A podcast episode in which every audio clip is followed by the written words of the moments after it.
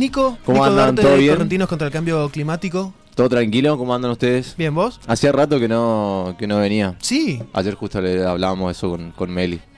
Con esto de la pandemia y todo eso se... se complica. Bueno, ahora empezamos, podemos empezar a...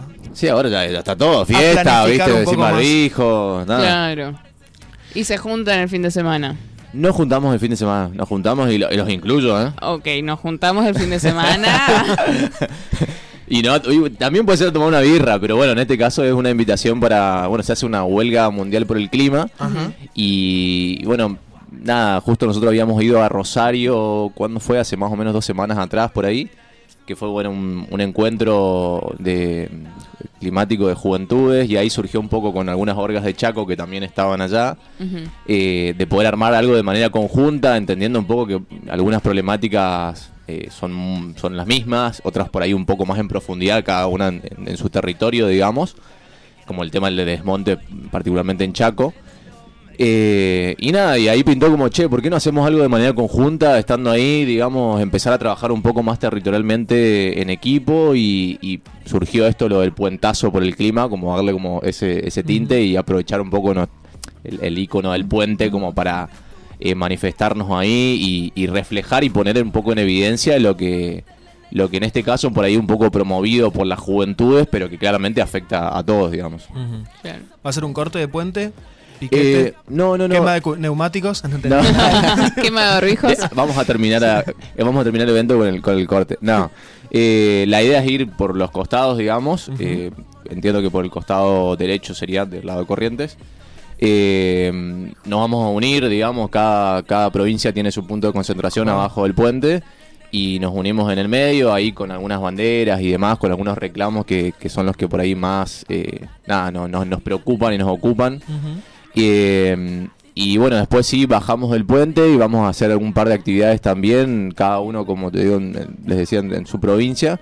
Nosotros vamos a estar acá, ahí en 3 de abril y Costanera sería, eh, con algunas charlas de educación ambiental para los más chicos. También eh, van a estar algún, el grupo de Acro Yoga también, dando una mano ahí, con algunas cosas artísticas. También los chicos de Candombe también van a estar dando, ahí poniéndole un poco de, de onda y de ritmo. Eh, y también el famoso semaforazo que vamos a estar un poco contándole a la gente a los que van en, en auto, andando en bici, también eh, los transeúntes, gente que va a caminar, eh, contarles de qué se trata toda esta movida, por qué estamos ahí, por qué es necesario que nos involucremos y que tomemos conciencia eh, y que nada, que, que nada, reflejar un poco lo que está pasando, porque por ahí, pa- no sé, como que uno vive, pasa, hace sus cosas, su vida. eh, y no termina tom- tomando dimensión de la problemática, digamos. Claro. El- sí. Sí, no, eso. Eh, del encuentro de Rosario se habló, o se trajeron algo particular que antes no lo estaban teniendo en cuenta. Mira, se habló, eh, la verdad que fue muy zarpado porque ahí es como que primero te pones en contexto de muchas cosas, de, de lo heavy que es también en, en distintos territorios trabajar estos temas, eh, donde por ahí son claramente perseguidos, donde posta te meten en cana. No es lo mismo hacer, no sé, activismo acá que hacer en la zona donde zona minera, donde Mm, te persiguen, te llevan en cana y te dejan sin laburo. Eh, o sea, conlleva un montón de otras cosas. Decís, güey, loco, nada, a ver, nosotros allá estamos bien en- en ese sentido, digo. Eh, y después lo otro también se habló mucho del aspecto social. Claramente nosotros estamos en una, en una crisis económica, social, eh, climática, como que con todo, también lo del COVID y demás, lo de la pandemia. Eh, pero también es como muy complejo a veces desprender lo climático y trabajar lo climático y ecológico en un contexto de, de una pobreza de casi un 50%, entonces Claro. hay que también empatizar con ese sentido y, y saber de que, de que por ahí cuando uno está reclamando algo, no dejarle, no que ese reclamo deje sin laburo a, a un compañero o una compañera y a las familias, digamos, entonces como nada, ver eh, esos procesos cómo se pueden ir dando y que no por querer cuidar algo que claramente es importante, dejar a alguien sin laburo. Claro. Eh, y fue una discusión interesante, digamos, porque uno se pone a analizar todas las perspectivas y, y- y es importante dar ese tipo de debates. O sea, que no, que no, quizás no hay como una, una resolución del problema concreto, pero decir, che, esto está pasando y pensémoslo, debatámoslo y veamos cómo podemos llevarlo adelante. digamos. Ayer fue la, la apertura de la Asamblea General de las Naciones Unidas, este, como siempre, como es tradición, abrió Brasil el discurso y la verdad que era un cringe tremendo escucharlo a. Bolsonaro. Sí. Porque es como, su- no sé, surreal, ya supera la ficción. Pero después, eh, bueno, después vino Joe Biden y este giro de 180 grados de, de- de la política, el discurso oficial al menos de Estados Unidos, Claro. de, lo que, de lo que dice, digamos, eh, que no era muy difícil girar en- después de, de- de Trump, eh, y de plantear eh, justamente un compromiso con el planeta, de reducir las emisiones. Eh, es como que, se, que Estados Unidos lo ponga en agenda, eh, ya Claro, es un gesto. o habla de una urgencia, Sí. ya, porque Sí, sí, tampoco sí, es que son muy eh, previsores, digamos, en eso, ya cuando les tocan demasiado el bolsillo se dan cuenta que hay que tocarlo, digamos. Hasta ahí. Y, y después lo escuchaba también Alberto Fernández, que era con una propuesta que ya había tratado en el G20, esto de verlo, de los canjes de deuda, ¿no? Sí. Y esto que decías recién, cuando te afecta el laburo, porque no es lo mismo decir, bueno, primer mundo reduce las emisiones cuando ya está totalmente desarrollado, ya hizo todos los desastres que hizo y ahora no te dejan a vos que, que hagas leña con un árbol caído, digamos. Totalmente. A países como los nuestros, donde estamos lejos de alcanzar ese, bienes- ese estado de bienestar todavía. Sí. Ese, ese también es un debate que, que- que hay que darlo acá, ¿no? Localmente, cómo, cómo compatibilizar eso, Sí. de, de ponerlo en contexto, digamos.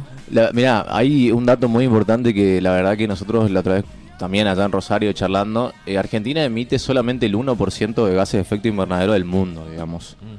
Eh, y pasa con la mayoría de los países que están en desarrollo, que son los que más padecemos y más vamos a padecer en el futuro, lo que muy pocos países, contados con, te diría con los dedos de una mano, son los que producen la- casi la totalidad, eh, en realidad 10 países, eh, de gases de efecto invernadero de todo el mundo. Entonces, ahí es como decir, bueno, loco, a ver, nosotros tenemos que empezar a, a generar, digamos, todos los gobiernos, a empezar a generar políticas de adaptación, porque en realidad vamos a Claro. sufrir inundaciones, sequías, incendios, etcétera, aumento de temperatura, aumento o disminución, digamos, temperaturas extremas, y a eso tenemos que adaptarnos porque es lo que lamentablemente se viene siempre y cuando no haya justamente medidas de mitigación, que es lo que tienen que hacer los países eh, desarrollados, digamos. Claro. Este caso como Estados Unidos, China, no sé, Alemania, etcétera, eh, que son los que países que más generan gases de efecto invernadero. Y ahí donde uno viene y tipo y se plantea ese tipo de cuestión, güey, loco, o sea, estamos nosotros padeciendo los países más pobres, más vulnerables, donde estamos viendo cómo carajo algunas familias llegan, digamos, a poder comer y encima tenemos que padecer lo que no sé, lo- lo que la, la producción, las consecuencias de la producción de las grandes economías mundiales que incluso algunos países como no sé eh, Estados eh, perdón eh, Brasil por ejemplo que tiene un presidente que se que hasta no, no solamente lo cuestiona sino que niega Mm. problemáticas como el cambio climático y como encima también países como en el caso de Estados Unidos que además se apartó en su momento con la con la presidencia de de, De Trump. de Trump de- del el acuerdo de París que que era una- un- nada fundamental y todo lo que también implicaba el hecho de que Estados Unidos se, se vaya, digamos, del, del acuerdo de París. Pero bueno, claramente hay como una postura más allá de que después del, del- discursos hay un montón y son todos muy hermosos y bonitos. Y justamente esta huelga, digamos, reclama eso. O sea, Claro. basta de discurso para, para el público y empecemos realmente a hacer acciones concretas, digamos. Entendiendo claramente que, a ver, los países y los gobiernos tienen algo muy ahí heavy que tiene que ver con los lobbies económicos, digamos. Entonces, ahí es donde la sociedad y nosotros, las organizaciones y los vecinos y la comunidad en general tiene que salir a apoyar este tipo de iniciativas porque muchas cosas que por ahí en el off the record te dicen muchos muchos eh, políticos, digamos, che, nosotros necesitamos ustedes, porque a veces si no, del otro lado también vienen y nos em- Presionan. nos presionan y necesitamos. Claro. Entonces, como que también nos cargan con esa mochila de necesitamos que ustedes ¿Y se muevan. los que ecologistas? presionen". Claro, Claro. viste, como esa onda. Pero bueno, es como también ampliar y que no quede solamente en el. Me, me sumo porque participo de un grupo ambiental, sino que entre todos y entre todas salgamos también como a bancar esta agenda. Claro. eh, y que no quede limitado a algunos ciertos grupos, digamos. Eh, pienso también que lo bueno de estar en potencial desarrollo es tener como una infraestructura acorde a esto que, bueno, vimos que en Estados Unidos las grandes potencias hicieron mal como eh, adaptarse a eso y fomentar, no sé, el- la, la sustentabilidad y todo eso en las empresas. ¿Cómo pueden o cómo ven si es posible esto? ¿Cómo ven, digo, de la parte de la ecología, ambientalismo y activismo? Eh, acompañado de, de la pata política de, los gobiernos, digamos. Sí, yo creo, a ver, hay eh, está como esa puja también, digamos, por en el caso del gobierno nacional. Por un lado tenés un ministro que la verdad que, a mi criterio por lo menos, eh, nada, banca, en un, en un- no me acuerdo específicamente qué fue en un punto donde el chabón agarró y dijo, che, no, yo banco esta postura y no podemos ir por este lado y fue como una guerra. Eh, con se armó medio un bardo ahí con el secretario de Energía, una cosa así, y luego bancó la postura internamente dentro de su, de su, de su gobierno eh, para el lado del, digamos, del, del ambientalismo, digamos. Y por ahí otra pata de gobierno, no. Y ahora, por ejemplo, se estaba fomentando una ley de, de hidrocarburos, etcétera. Entonces, como vos decís, bueno, por un lado está buenísimo, pero por otro lado, dentro del mismo gobierno hay otro sector que está fomentando una de las grandes actividades que, dentro de las que más generan eh, gases de efecto invernadero, tiene que ver con justamente la generación de energías de, a través de, de la Claro. extracción de petróleo y todo ese tipo de cosas. Entonces, hay como una falta de coordinación y de pónganse de acuerdo, porque por un lado es, bueno, sí, vamos con la ley de humedad, la es genial, pero por otro lado te están metiendo, fomentando desde el oficialismo una ley de hidrocarburos, digamos. Claro. Entonces como, eh, viste ahí como ese doble discurso y que obviamente es, es entendible también en algunos casos, no sé si lo de hidrocarburo, pero en otras actividades, porque por ahí vincula mucho como lo productivo y esto lo de la generación de trabajo y, y te salen como con, a- a nada, como a revertirte, a cuestionarte por ese lado. Claro, Eh, empleo. Claro, pero necesitamos nada de eso. Pero, pero bueno, yo creo que es importante entender de que esto lleva un trasfondo y un, un cambio cultural muy importante, pero además por sobre todo productivo también, digamos, a largo El plazo. consumo en general. Claro, y que, y que no tiene que, y que además, siempre se habla mucho de esto, lo de la política de Estado, pero, pero que la, el, el ideal sería eso, digamos, que después independientemente de qué gobierno venga, y hablando de esto incluso a nivel local, provincial o nacional, eh, que se tome realmente como una política de Estado y que se transicione económicamente hacia modelos productivos que sean sustentables y que además haya fomento para que eso sea también así. Pues no es lo mismo tipo arrancar desde cero con una actividad productiva que es sustentable, pero que la verdad no está fomentada desde ningún tipo del gobierno, no hay ningún tipo Claro. de impulso y vos, no sé, a la actividad minera sí, le, no sé, beneficio de esto, beneficio de lo otro, no paga impuestos y encima te genera cero pedo de laburo porque el- y encima se llevan el 90% de todos tus recursos eh, y por ahí, no sé, actividades como la agroecología están bastante frenadas, empezaron, se No están empezó. impulsadas. Claro, eso es lo que pasa, no hay como un fomento, digamos. Claro, Entonces, ahí es donde justamente el rol del Estado es importante y, y la sociedad civil también reclamando y mostrando que hay otras posibilidades de, Claro. de generación de empleo que, que tienen como esa faceta de poder cuidar el, el ambiente, digamos. Es loco porque en, en definitiva lo, lo urgente lo urgente te, te quita lo esencial, ¿no? Porque Sí. pensar en un cambio de matriz productiva en general lleva planificación, o sea, tenés que sentarte con la cabeza un poquito fresca y decir, bueno, ¿cómo corregimos esto, esto, esto? y generar alternativas. Sí. Y de repente tenés el, este, se descubre vaca muerta y decís, bueno, con Claro, esto- el futuro de la Argentina. Claro, Vaca muerta te, te lo como- venden así Sí. y a ver, eh, en el modelo del siglo XX sí, o sea, es- Claro. los países petroleros son los, los que mejor le, le fue, digamos, Claro, pero en el siglo XXI estamos pagando las consecuencias de ese éxito exacto. y, y tenemos que urgentemente pensar y pensar que lo que está en la tierra hay que dejarlo como está para que funcione, para que para poder seguir viviendo, digamos. Sí, sí, sí, sí. Sí, y lo, lo loco también es que, bueno, ahora hace muy, hace- en octubre, creo que, en octubre, perdón, en agosto se largó el último informe del IPCC, que es el, el grupo interguber- intergubernamental eh, de, de informes sobre el cambio climático, que son, bueno, muchos expertos de todo el mundo, digamos, que sacan un informe eh, sobre la situación del calentamiento global. Y, y ahí aparecen también como los negacionistas, ¿viste? Como decir, no, esto es, esto es un invento, el invento del socialismo, no sé si han escuchado por ahí, no sé, Milley, por ejemplo, tirando esto de... Soros. Sí, sí, sí, sí. Y, y bueno, y es, básicamente este informe refleja el que, digamos, hay un, se había puesto un objetivo, lo que fue el Acuerdo de París, eh, que era que la, la Tierra no aumente, digamos, en, hasta el 2030, eh, no supere el 1,5 grados. ujú. Eh, y todo, todo, digamos, este informe, el último, refleja de que claramente vamos como para atrás, digamos, eh, donde ese compromiso no se está cumpliendo. digamos. Entonces, y ahí volvemos a lo mismo de, de- de por qué se generan estas movilizaciones y estos reclamos. Eh, a nivel global, porque claramente hay mucho compromiso, hay mucho acuerdo firmado, pero después cuando vamos a la- los números estamos en el horno, literalmente, en el horno.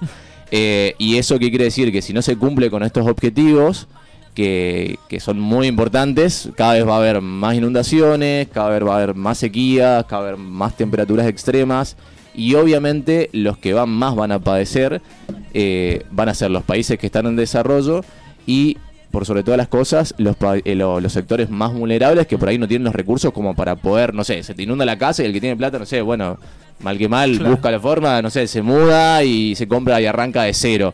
Y el que no, no, digamos, pierde todo, esa es la realidad.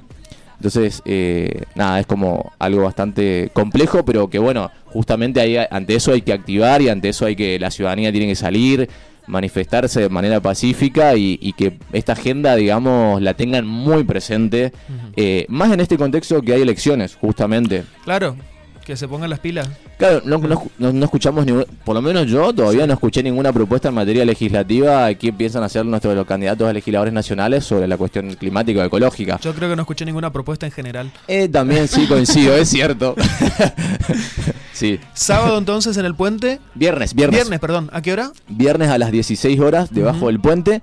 Todos los que quieran ir, no hace falta, claro, que sean de alguna organización, no hace falta que sepan, no sé, eh, qué es el cambio climático, sino que si realmente les preocupa esta, esta causa, eh, que puedan ir con un cartel, con una amiga, con un amigo, con una amiga, que vayan en bici si quieren. eh, nada, la idea es eso.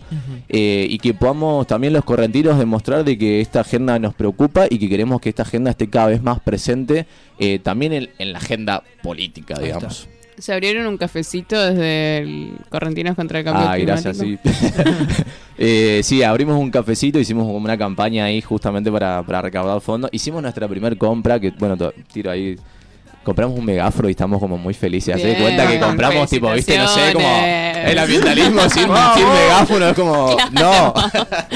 y, eh, y bueno, y lo vamos a estrenar ahora el viernes. Así que, nada, bueno, eso sí, porque por ahí nos sirve para nada, a veces compramos muy cosas muy mínimas, témpera, yo, para hacer carteles o Mm. impresiones de cosas, de notas, de esto y lo otro. Y, y bueno, de esa manera tratamos de solventarlo. Claro, creo que en la expo sustentable, no sé si te había preguntado vos o uno de, de tus compañeras, que les dije si estaban vendiendo algo o algo así, y me dice como que siempre la gente les pregunta cómo ayudar o cómo donar algo, digamos, para, para aportar.